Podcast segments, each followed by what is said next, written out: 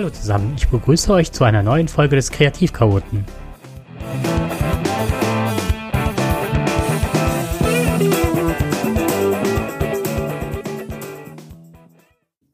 Ja, hallo und herzlich willkommen zum Kreativchaoten.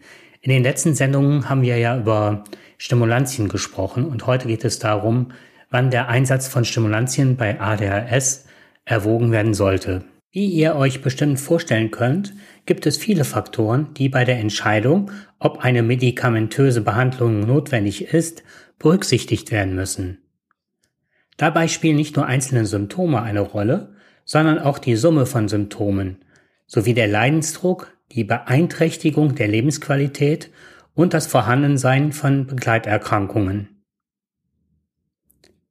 Einige wichtige Symptome, bei denen der Einsatz von Stimulantien erwogen werden sollte, sind große Schwierigkeiten im Leistungs- und Verhaltensbereich in der Schule, beim Studium oder auf der Arbeit, die zu Ausgrenzung, Schulversagen, Studienabbruch oder Arbeitsplatzverlust führen können. Hochgradige innere Unruhe mit Umtriebigkeit und dem Gefühl, eher hilflos ausgeliefert zu sein. Betroffene beschreiben oft, dass sie den ganzen Tag rackern, aber am Ende nichts erledigt haben.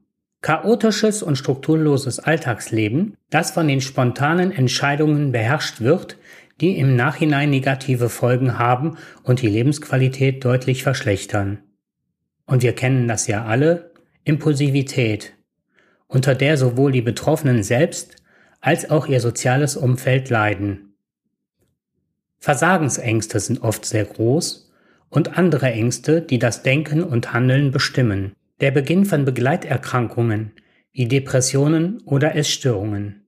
Weitere Faktoren, die bei der Entscheidung, ob eine medikamentöse Behandlung notwendig ist, können sein deutliche Defizite im Sozialverhalten, Selbstwertkrisen und beginnende depressive Reaktionen. In der Literatur wurde aber auch genannt Elternerschöpfung und Burnout-Symptome aufgrund von Schwierigkeiten in der Erziehung oder auch, wenn das Kind gemobbt wird. Den letzten beiden Punkten möchte ich gerne widersprechen bzw. so nicht zustimmen. Ich stelle mir immer die Frage, haben die Eltern für sich bereits Hilfe angenommen, zum Beispiel therapeutische Hilfe, Selbsthilfegruppen oder auch Eltern-Kind-Kuren. Ich bin davon überzeugt, dass medikamentöse Hilfe hilfreich und überwiegend auch sinnvoll ist oder sein kann. Jedoch ist auch immer die Frage nach dem Leidensdruck des Kindes zu fragen und wie ist sein ADHS ausgeprägt? Sonst bekommt die Verabreichung eines Medikamentes ein Geschmäckle. Und sollte das Kind aufgrund seiner Andersartigkeit gemobbt werden, ist es nicht zielführend, aufgrund dessen ein Medikament zu verabreichen, sondern vielmehr beispielsweise auf die Klasse als Lehrerin oder Lehrer einzuwirken. Denn das grenzt ja schon an Victim Blaming. Und das nächste Opfer ist dann wahrscheinlich schon von den Mobbenden ausgeguckt.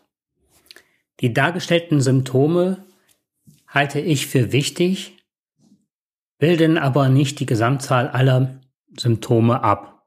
Und eine medikamentöse Behandlung, darauf weise ich ja häufig hin, sollte immer nur ein Teil einer umfassenden Therapie sein. Eine erfolgreiche Behandlung erfordert eine aktive Mitarbeit der Betroffenen und eine gute Kenntnis darüber, wie Stimulantien wie Methylphenidat wirken und welche Nebenwirkungen auftreten können. Es ist auch wichtig zu verstehen, dass Stimulantien eine Unterfunktion im Gehirn ausgleichen.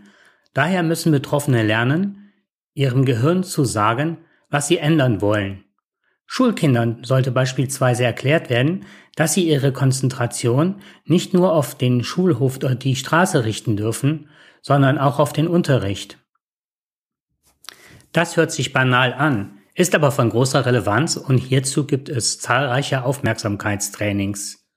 Nur mit Stimulantien alleine ist nichts gewonnen. Eine Hilfe könnte folgende sein.